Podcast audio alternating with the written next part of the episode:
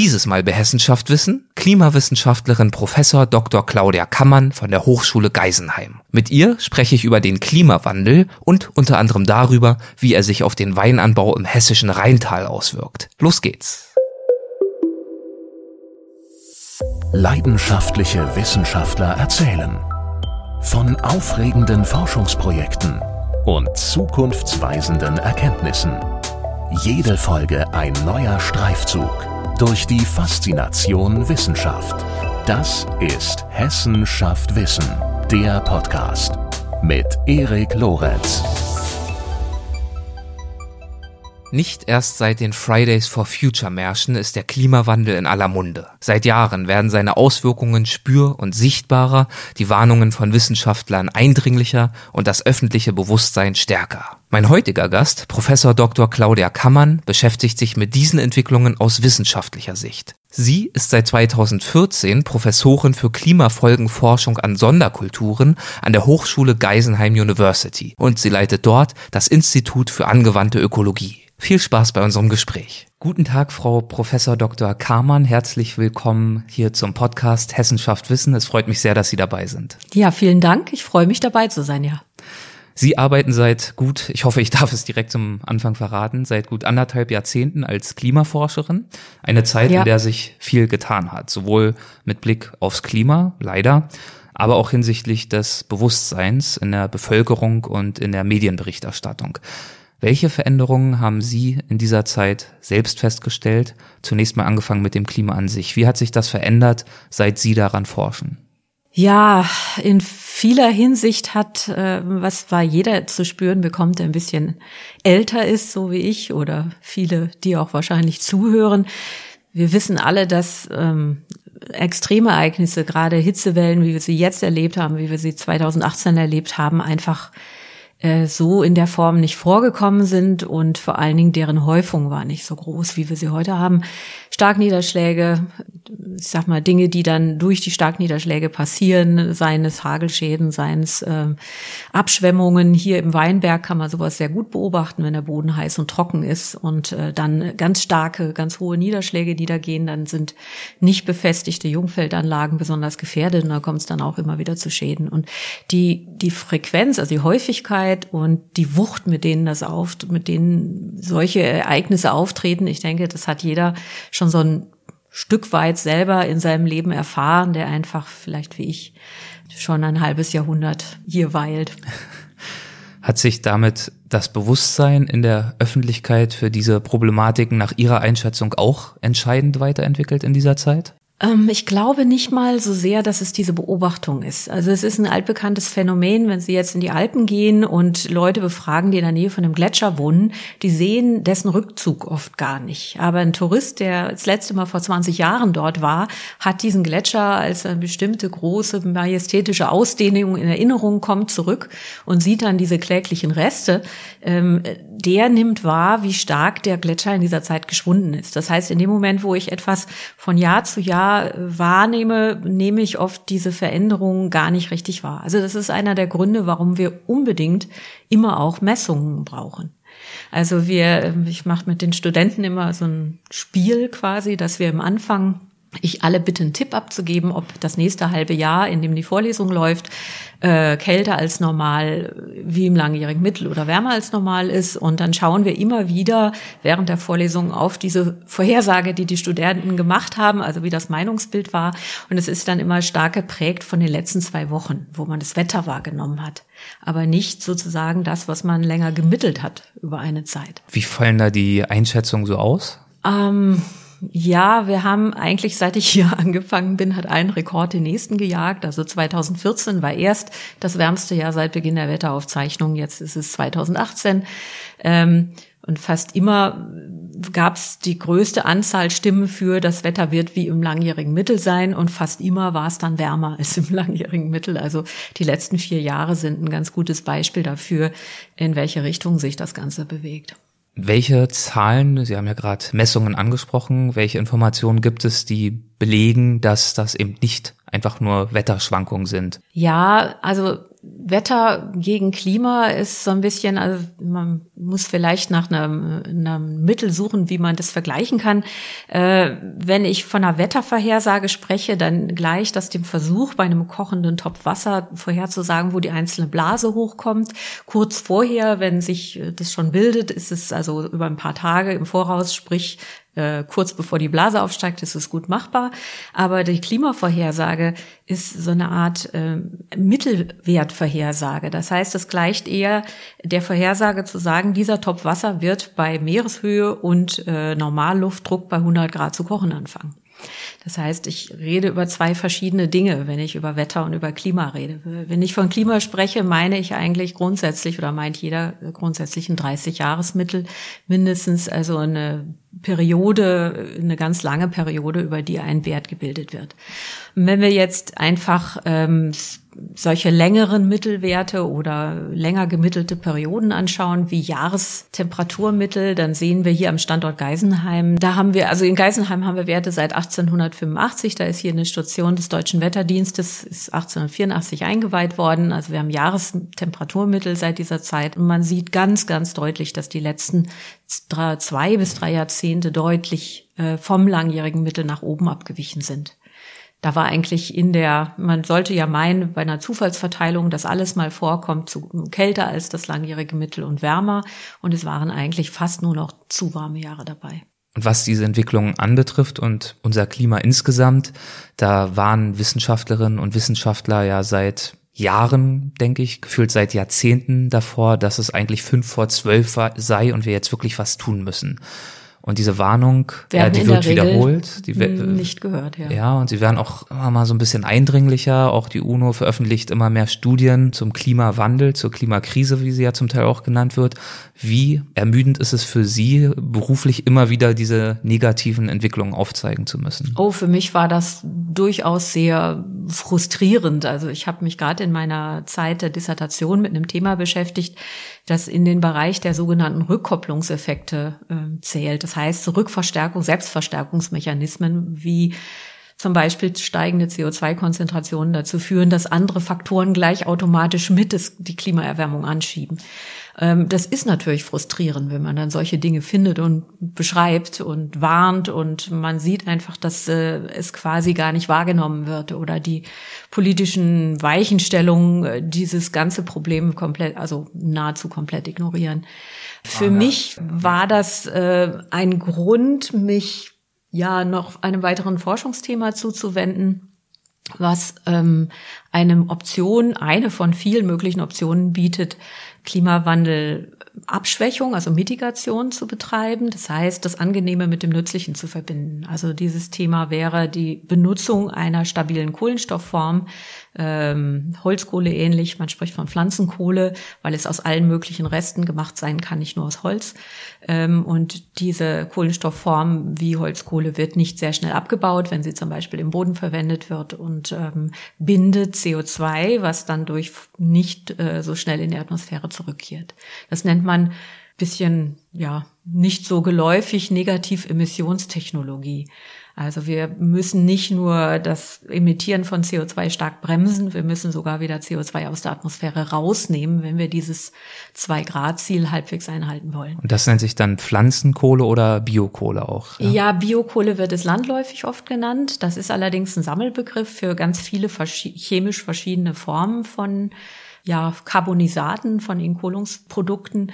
Das, was man mit Pflanzenkohle bezeichnet wird, als im Englisch auch Biochar genannt. Ähm, und es ist eine Holzkohle-ähnliche, stabile Form, die durch bestimmte Prozesse entsteht. Die anderen Formen sind nicht so stabil und von daher nicht so geeignet. Das war mein, ich sag mal, persönlicher Versuch, diesem äh, Cassandra-Dasein des ständigen Warnens vor den Folgen und davor, dass man dann noch was findet, was diese Klimawandel eigentlich beschleunigt, aber nicht abbremst, ähm, dem irgendwie entgegenzuwirken. Also ich habe zwei Kinder und äh, das war mir auf Dauer einfach zu deprimierend. deprimierend, ja. Aber wie ist denn da Ihr Rollenverständnis? Sehen Sie sich als Wissenschaftlerin eher ja, den Zahlen und Fakten Ihrer Forschung verpflichtet oder verstehen Sie sich auch ein Stück weit als PR-Instanz des Klimas und als Mahnerin? Beides. Beides, definitiv. Also das eine ist, dass wir natürlich versuchen, Zahlen, Fakten zu generieren, zu verstehen, was wir eigentlich anstellen mit dem Erdklimasystem. Und äh, wenn wir jetzt darüber sprechen, dass wir das CO2 in der Atmosphäre erhöhen, dann können wir jetzt schon sagen, wir leben jetzt in einer Atmosphäre, die es so nie gegeben hat, seit Menschen auf diesem Planeten wandeln und seit wir Ackerbau betreiben. Also seit weder die letzten 300.000 Jahre noch die letzten 10.000 Jahre haben wir je eine so hohe CO2-Konzentration Situationen gehabt. Und natürlich hat das Effekte auf die Photosynthese, auf das Pflanzenwachstum und so weiter. Also diese Folgen zu verstehen ist einfach spannend. Das kann man nicht anders sagen. Das ist eine wissenschaftliche Herausforderung. Aber es macht auch ja, es macht auch Spaß, es eigentlich zu erklären, sofern es jemand wissen will. Mhm. Also ich verstehe mich tatsächlich als beides, als ein, für den Wissenstransfer äh, so gut es geht zuständig, aber eben auch für die Forschung und vor allem eigentlich erstmal für die Forschung. Ihre vollständige Professur heißt ja Professorin für Klimafolgenforschung an Sonderkulturen, richtig? Genau.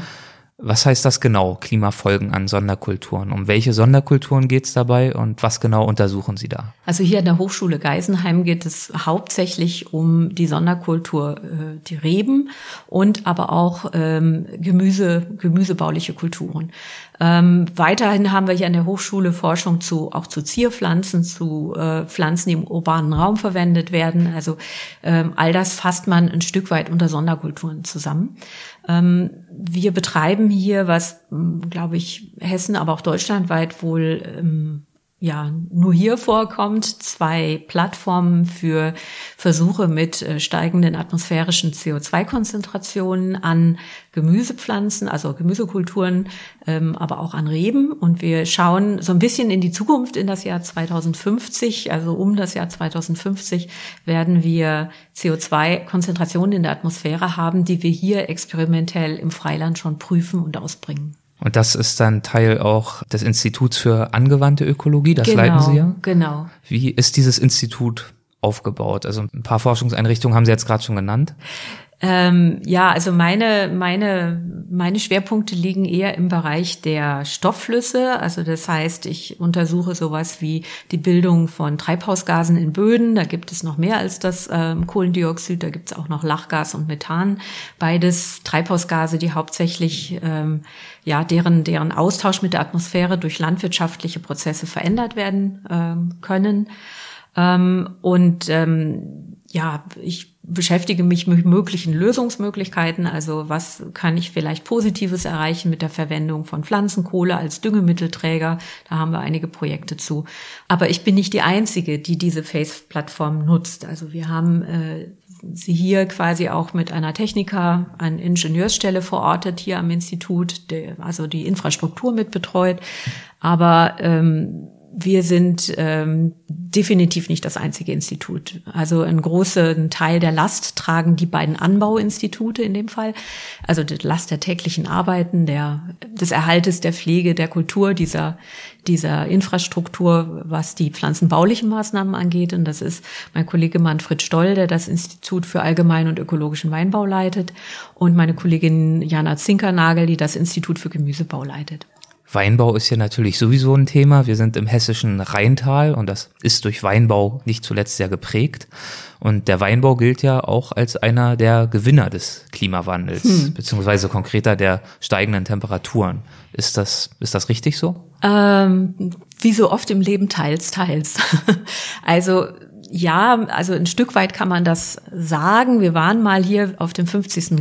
Breitengrad, also sind wir noch, also läuft bei äh, Schloss Johannisberg durch, ähm, waren wir an der sogenannten nördlichen Grenze des Weinbaus. Die hat sich aber mittlerweile weit, schon eine ganze Ecke weiter nach Norden verschoben. Es gibt also erste kleine äh, Weingüter sogar in Südschweden mittlerweile. Ja, was das angeht, könnte man sagen, dass wir die Gewinner sind, aber wie im wahren Leben immer ist es etwas komplizierter. Also wir haben häufig eine ja, ökonomische Prägung. Das heißt, hier ist Riesling spielt hier eine sehr große Rolle. Ähm, theoretisch müssten wir aber eigentlich dem kühlen äh, Klima hinterherwandern mit dem Rieslinganbau. Das können wir natürlich nicht machen. Es gibt bestimmte ausgewiesene Regionen, die bekannt sind für diese Weinsorten. Äh, nehmen Sie das letzte Jahr. Wir haben die Riesling-Lese fast einen Monat eher gehabt als im äh, langjährigen Mittel. Und der Riesling ist typischerweise bildet er diese ja sehr schönen aromatischen Geschmackskomponenten, wenn es sehr kühl ist nachts.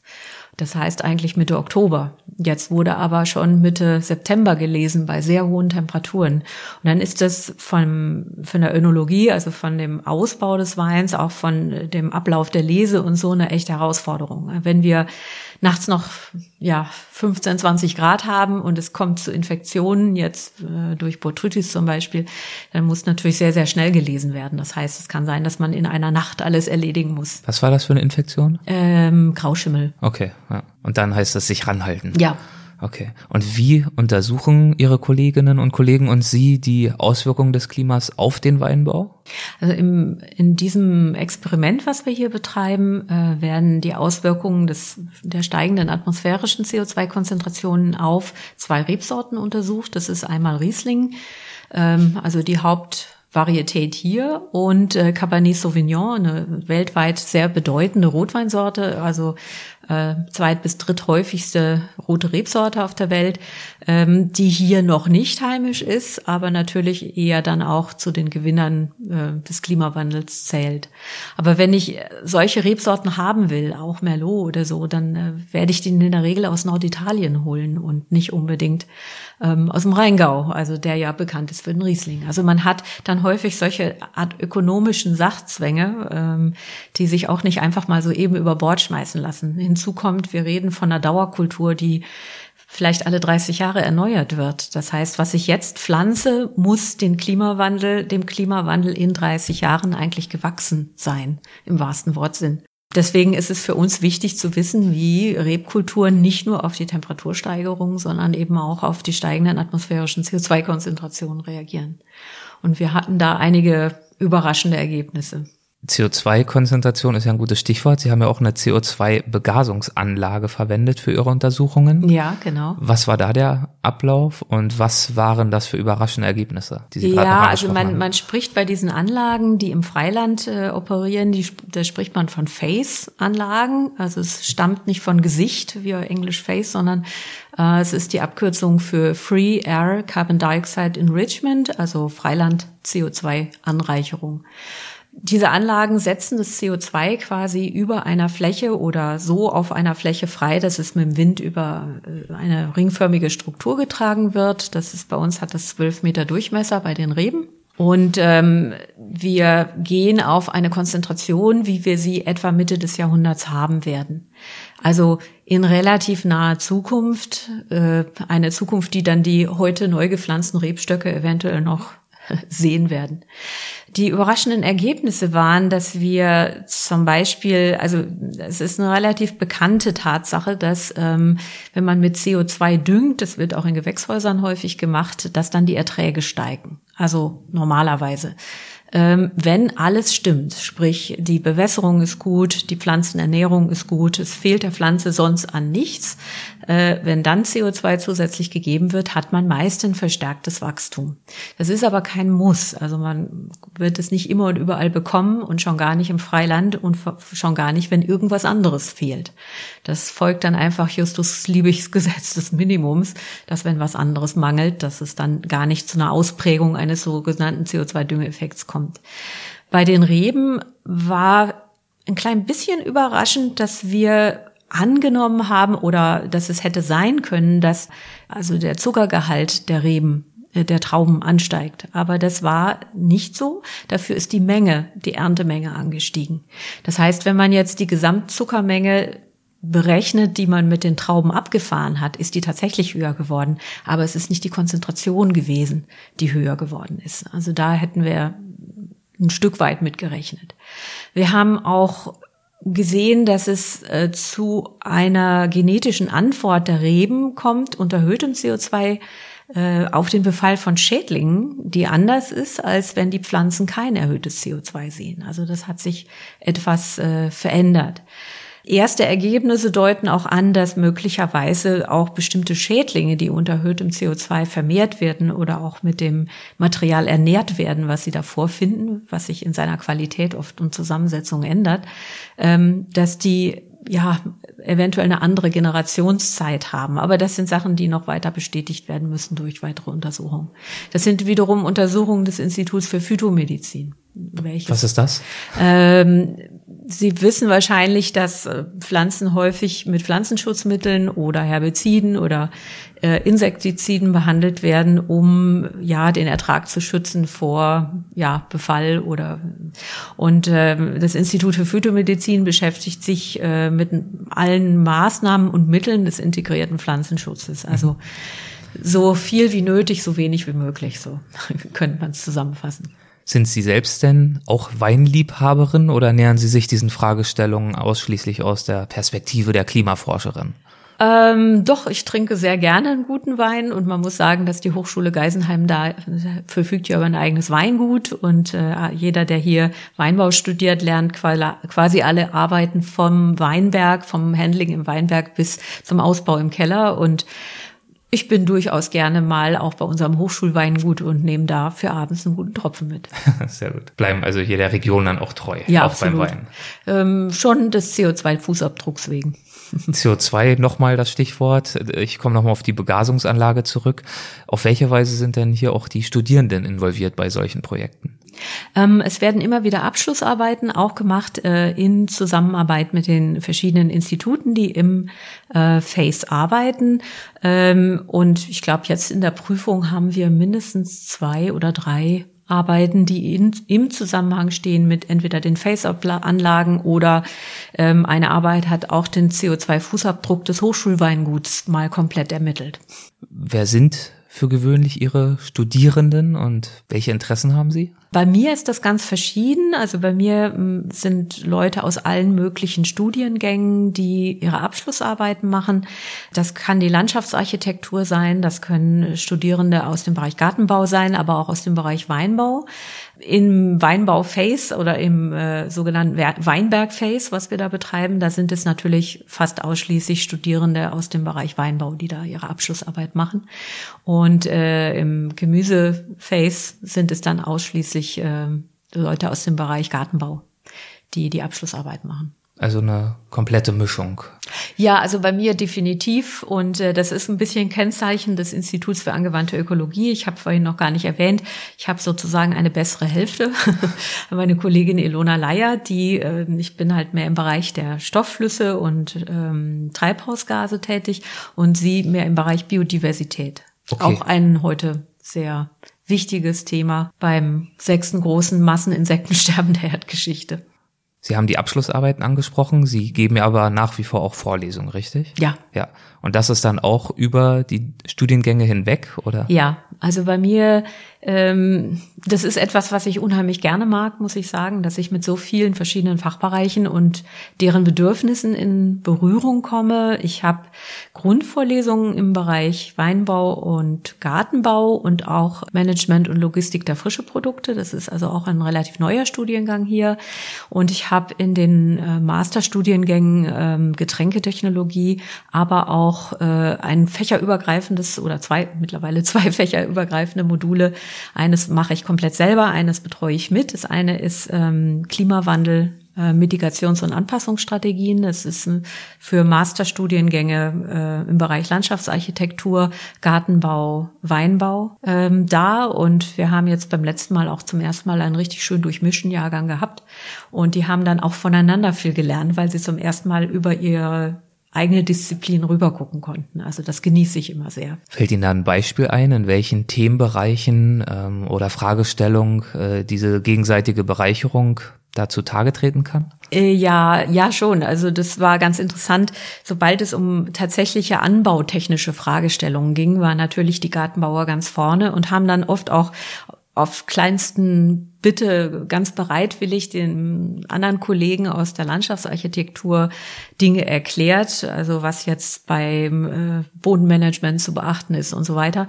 Und die Landschaftsarchitekturstudenten haben häufig ähm, rechtliche Fragen stärker im Kopf, wenn es jetzt um ähm, Landschafts-, Kulturlandschaftsentwicklung oder solche Dinge geht oder Freiraumplanung in den Städten. Und das sind Themen, die jetzt Gartenbaustudierende eventuell nur berühren, falls sie den äh, vielleicht den Gartenbaubetrieb des Vaters übernehmen wollen oder sowas. Aber das tun ja auch nicht alle im Bereich Gartenbau. Also für die war das dann auch eine ganz andere Welt und eine ganz andere Tür. Was ist Ihnen ansonsten wichtig dabei, was Sie Ihren Studierenden vermitteln und wie es ihnen vermittelt wird? Vielleicht was, was ein Stück weit mittlerweile meine ganze Lebenseinstellung angeht. Es gibt keine, nicht die eine Patentlösung. Wir haben quasi nicht äh, irgendein Feenstaub. Das ist nicht die Pflanzenkohle, das ist nicht das Elektroauto. Es gibt nicht die eine Lösung, die jetzt alle unsere Probleme auf Schlag löst, wenn wir nur einem bestimmten Pfad folgen, sondern es muss ganz viele Lösungen geben, die ineinander greifen. Und was wir brauchen, ist eine gesellschaftliche Weichenstellung, die es möglich macht, dass man, wenn man klimafreundlich oder auch, ich sag mal, biodiversitätsfreundlich handelt, dass das Verhalten belohnt wird. Also, dass es das einfach ist, das zu tun.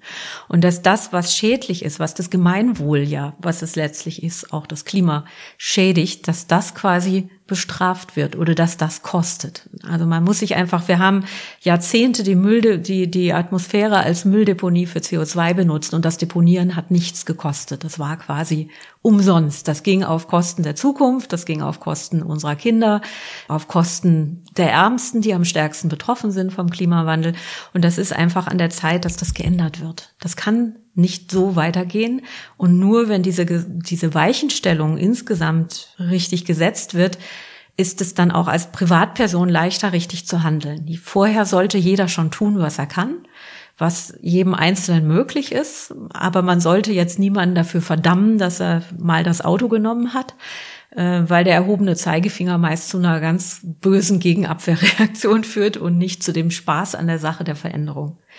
Also ich versuche diese, diese Freude an dem Entdecken neuer Win-Win-Lösungen zu vermitteln, die jedem im zukünftigen Berufsalltag irgendwo begegnen wird. Im Berufsalltag und auch privat, Sie haben es gerade angesprochen, mhm. und da mhm. fällt es uns ja doch manchmal auch schwer, diese Lösung zu sehen oder das auch nicht als großen Verzicht wahrzunehmen, zum Beispiel jetzt ja. nicht mit dem Flieger rüber nach von München nach Stuttgart und zurück, sondern mit der Bahn oder mit dem Elektroroller zur Arbeit oder was es auch sein mag. Wie kriegen Sie das denn selber privat hin? ja, ich habe auch ähm, diesen Weg schon länger verfolgt und so eine gewisse Evolution hingelegt. Also wir haben 2005 uns dann entschieden, ein Haus zu bauen. Wir haben lange nach einem alten Haus gesucht und das war noch zu einer Zeit, wo nicht viel zu finden war. Es ändert sich langsam und haben dann beschlossen, ein ähm, Passivhaus äh, zu bauen mit ähm, Photovoltaik auf dem Dach. Es ist also es produziert übers Jahr mehr Energie, als es verbraucht. Äh, wir haben das auch umgesetzt. Ähm, das war eine ganz spannende Erfahrung. Möchte ich nicht missen, die Zeit in meinem Leben. So ein paar Dinge, die habe ich damals angemahnt, zum Beispiel ich habe darum gebeten, dass wir jetzt, wir mussten eine Zisterne einbauen. Es gibt ja so Bauvorschriften, Dachflächenausrichtung nach Süden. Das hat uns dann geholfen, Photovoltaik und äh, Heißwasserbereitung draufzusetzen.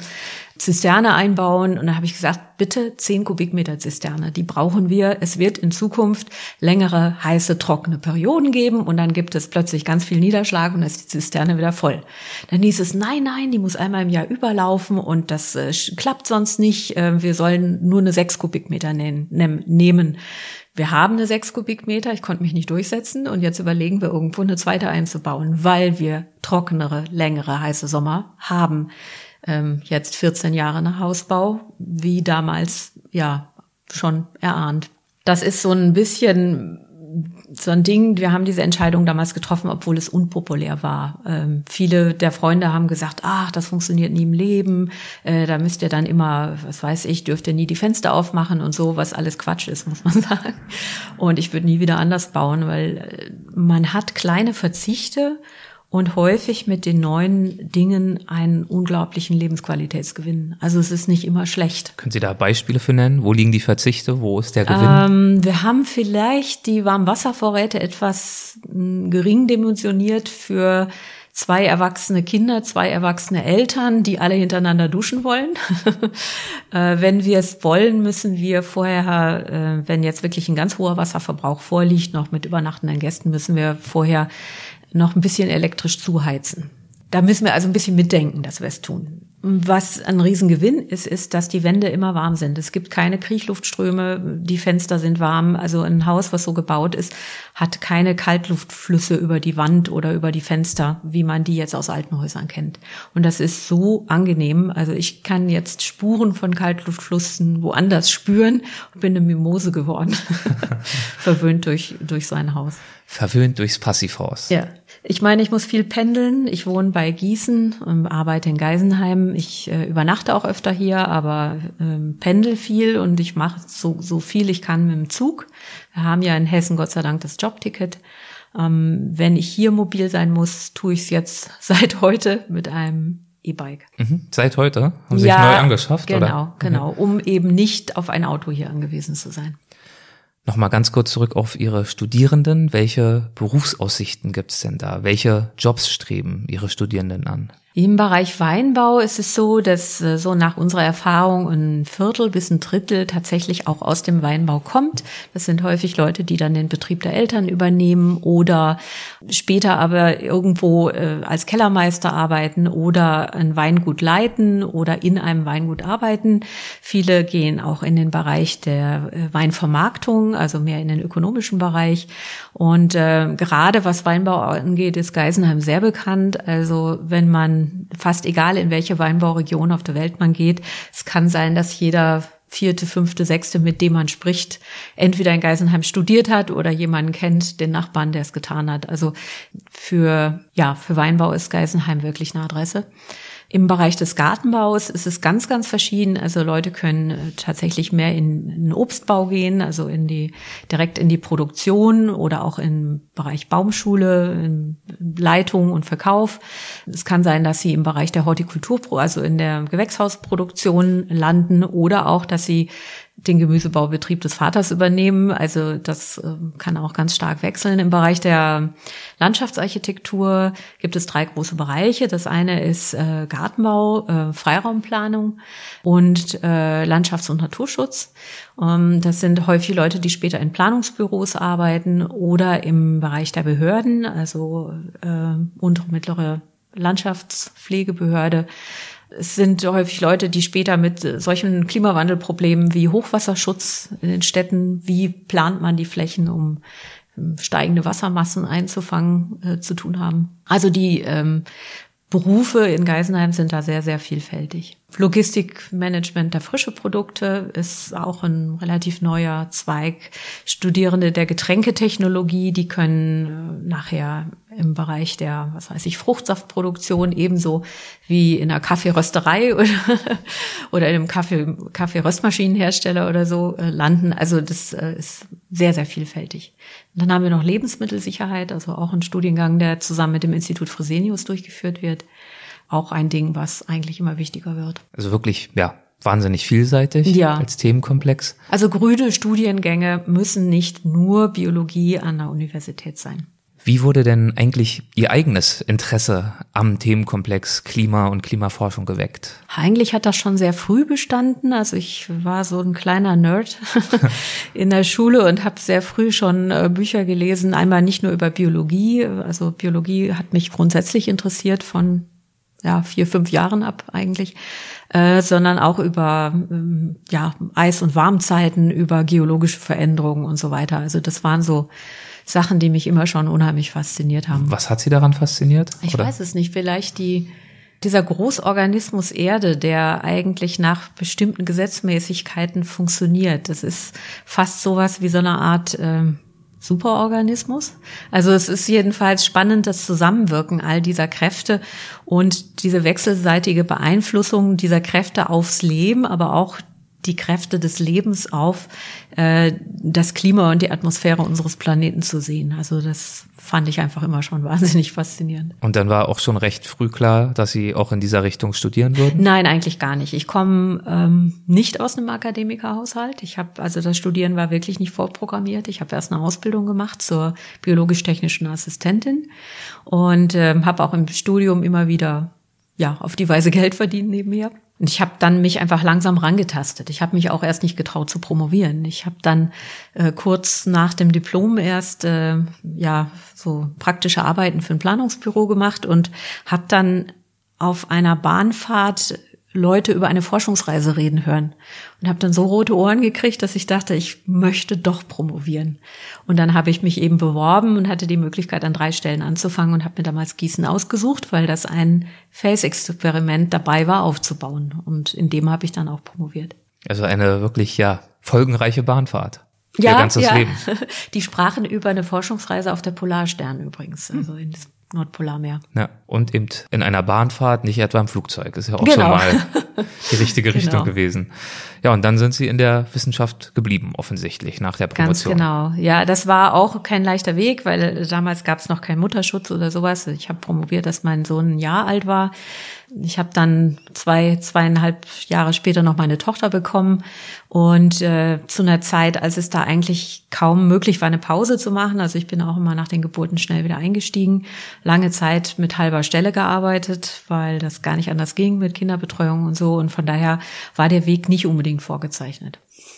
Was kann denn jeder Einzelne und jede Einzelne von uns tun, damit wir einen kleinen Teil beitragen können, die Klimaziele vielleicht doch noch zu erreichen, die zum Beispiel im Abkommen von Paris geschlossen worden sind? Mm, wir können zwei Dinge ständig tun. Wir können zum einen einfach all das Bekannte, was ich denke ich jetzt gar nicht zu sehr wiederholen sollte, von den kleinen Dingen wie, ich sag mal, nicht die Lichter unnötig brennen lassen, nicht eine überbordende Weihnachtsbeleuchtung aufziehen, äh, bis hin zu mehr Bahn fahren, mehr Radfahren und so weiter. Das können wir alles tun. Und das andere, was aber sehr wichtig ist, wir müssen verlangen, dass es getan wird. Ich äh, denke zum Beispiel an diese Umfrage in dem Land Hessen, die gezeigt hat, dass 75 Prozent der Leute eigentlich einen Ausbau des Radwegenetzes wünschen. Das heißt, viele Dinge passieren erst, wenn das Angebot wirklich steht. Und das dass dieses Angebot gemacht wird, also dass die Politik diese Dinge umsetzt, das müssen wir fordern. Und das tun zurzeit die Schüler in den Fridays for Future Demonstrationen. Also ich gehöre mit zu den Erstunterzeichnern dieses Bekenntnisses der Wissenschaftler oder beziehungsweise dieses Manifestes, was sagt, ja, diese Anliegen sind berechtigt. Weil diese Weichenstellungen, die jetzt passieren, die wir, die die Schüler fordern, die wir alle fordern sollten, äh, auch richtig laut, ähm, die bestimmen die Zukunft dieser Leute, die jetzt noch keine Chance haben, mit darüber zu entscheiden. Und von daher ist das einfach sehr wichtig. Was erhoffen Sie sich diesbezüglich von den politischen Entscheidungsträgern? Mehr Mut also mein Gefühl ist, dass viele der Leute, die jetzt Entscheidungen treffen, ähm, gerne auf Nummer sicher in dem verharren, was bislang gegolten hat.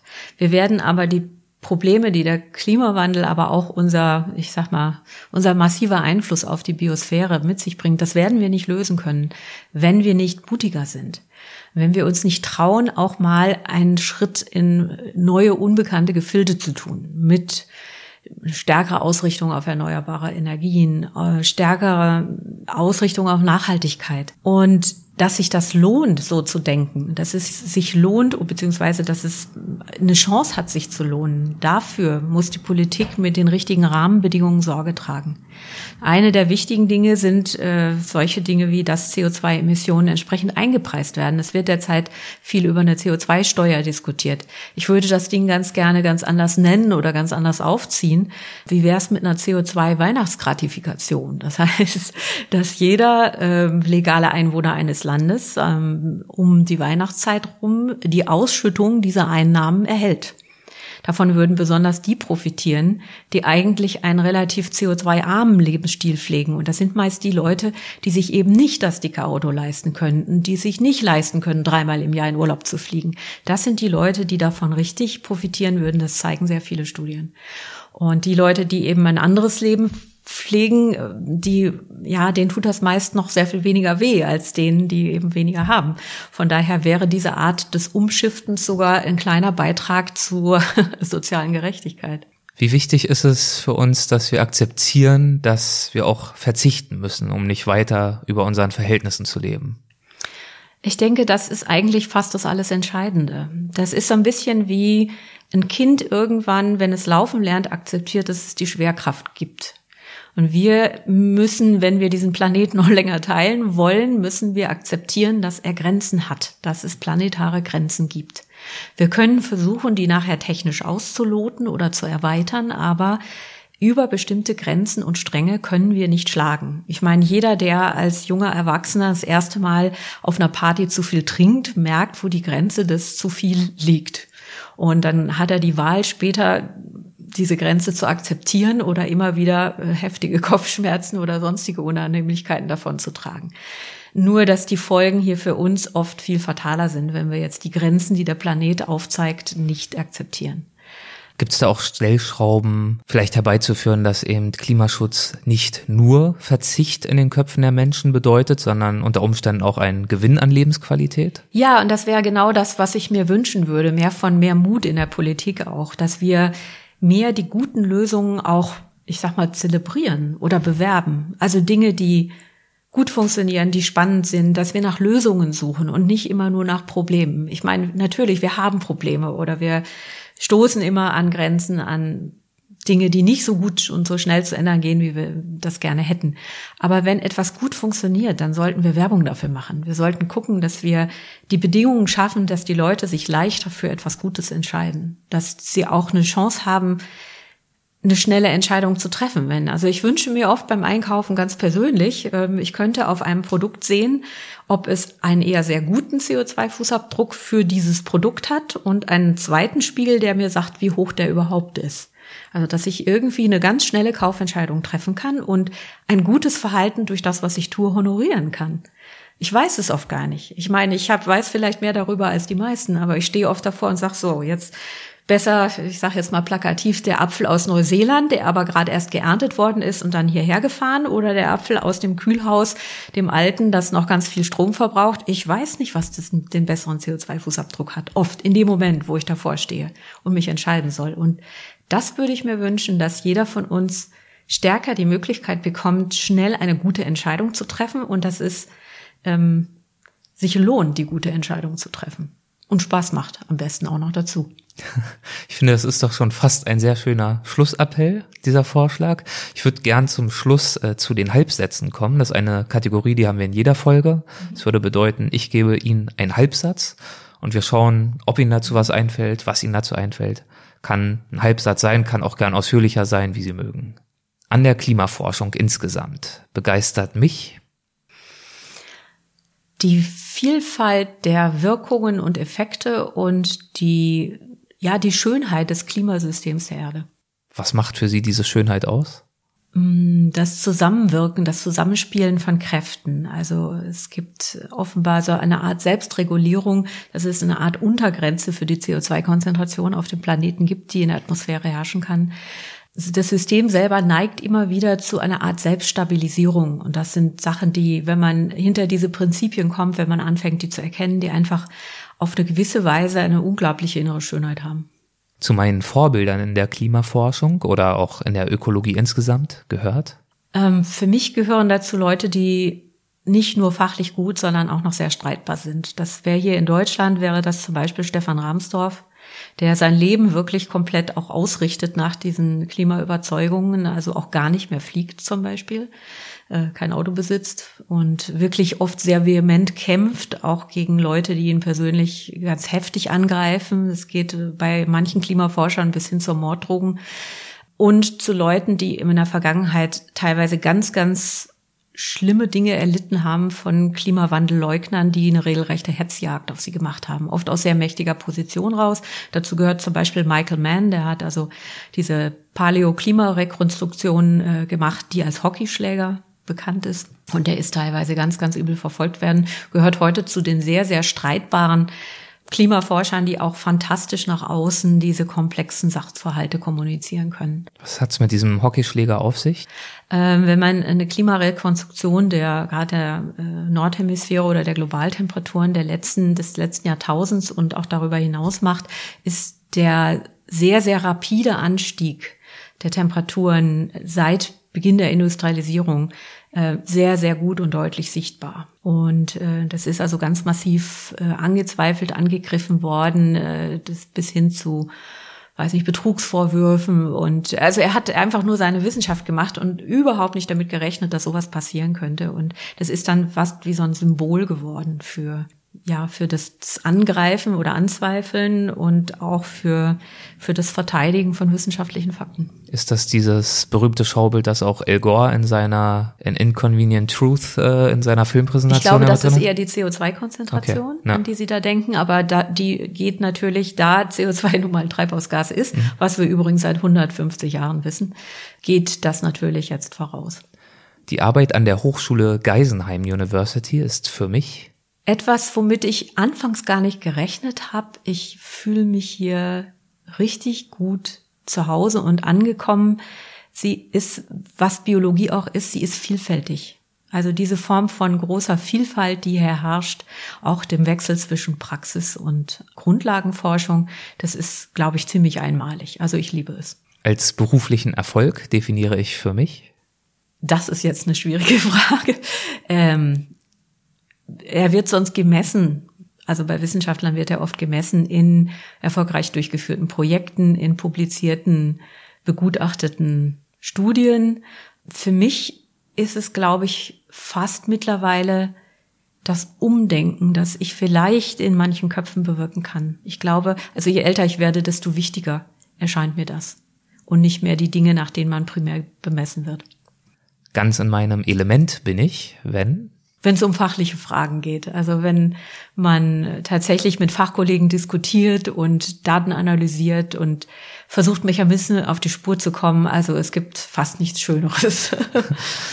Meinen Studierenden gebe ich häufig den Rat, Neuem gegenüber aufgeschlossen zu sein und immer nach Lösungen zu suchen, die eine nachhaltige Zukunft ermöglichen. Also nicht vor Neuem zurückzuschrecken, nicht die Schere im Kopf zu haben, geht ja nicht, nur weil es heute gerade im Moment noch nicht geht, sondern die Augen offen zu halten und die gute Entscheidung zu treffen. Wenn ich eine Finanzierung für ein Jahr erhalten würde, mit der absoluten Freiheit, an irgendetwas zu forschen, was mich interessiert, was ich spannend oder wichtig finde, dann würde ich? Hm, glaube, ich würde zu gleichen Teilen bestimmte Themen im Face verfolgen. Ähm, eines der Fragen, die ich sehr, sehr spannend finde, ist, wie wir es schaffen können, dass mehr Kohlenstoff in den Böden hängen bleibt, die Böden fruchtbarer macht, ohne dass es zu negativen Umwelteffekten wie Nitratauswaschung kommt. Das fände ich sehr spannend. Und das andere wäre tatsächlich der Aufbau von Agroforst- und Waldgartensystemen in den Subtropen und Tropen, weil wir eine anders gestaltete Landwirtschaft eigentlich benötigen, um sowohl die Menschen zu ernähren als auch dem Klimawandel Einhalt zu gebieten. Wir brauchen wieder mehr stehenden Kohlenstoff pro Quadratmeter Land. Für die Zukunft, die letzte Frage, für die Zukunft sehe ich die spannendsten Forschungs- und oder Tätigkeitsfelder in der Klimaforschung in Oh, das ist gemein, das ist so vielfältig. Gut, aus der persönlichen Perspektive im Entwickeln von Lösungen im Entwickeln von spannenden, vielfältigen Lösungen, die die ganzen Probleme angehen, die wir haben. Vielleicht ein kleines Beispiel noch? Mhm, gerne. Also ich liebe ganz besonders ein Projekt meiner besseren Hälfte, Ilona Leier, äh, und meines Kollegen Manfred Stoll, die äh, untersuchen, ob die Querterrassierung im Weinbau, wo der steile kleine Terrassenhang biodivers mit Blühmischungen bestückt ist und diesen Hang festhält und dann die geraden Querterrassen, da kommt es dann darauf an, welche, ob man da wirklich einen tollen Wein produzieren kann. Ähm, solche Lösungen gegen zum Beispiel Starkniederschläge, die sonst für das Abrutschen von Sedimenten sorgen oder so. Solche Lösungen finde ich faszinierend. Die Suche nach diesen Lösungen. Was war da jetzt nochmal genau die Lösung? Ähm, also sie schauen sich an, ob wir haben ja hier hauptsächlich von, von oben nach unten runterlaufende Rebzeilen, also Falllinie nennt man das. Und es gibt aber auch noch Querterrassierungen oder äh, in dem Projekt sind welche neu angelegt worden. Und da wird danach geschaut, ob diese Lösungen sozusagen die Land Landschaft, die Weinbaulandschaft so zu gestalten, dass die Biodiversität gefördert wird, dass man vielleicht eine Strategie entwickelt, um diesen Klimawandel extremen entgegenzuwirken und trotzdem noch einen guten Wein zu produzieren, wird geschaut, ob diese Lösung ein gangbarer Weg ist. Und das finde ich, sowas finde ich total spannend. All diese Dinge, die nach Lösungen suchen. Frau Professor Dr. Kammann, herzlichen Dank für das Gespräch und für die Ausführung, für die Einblicke in Ihre Arbeit. Vielen Dank. Dankeschön. Hessen schafft Wissen, der Podcast.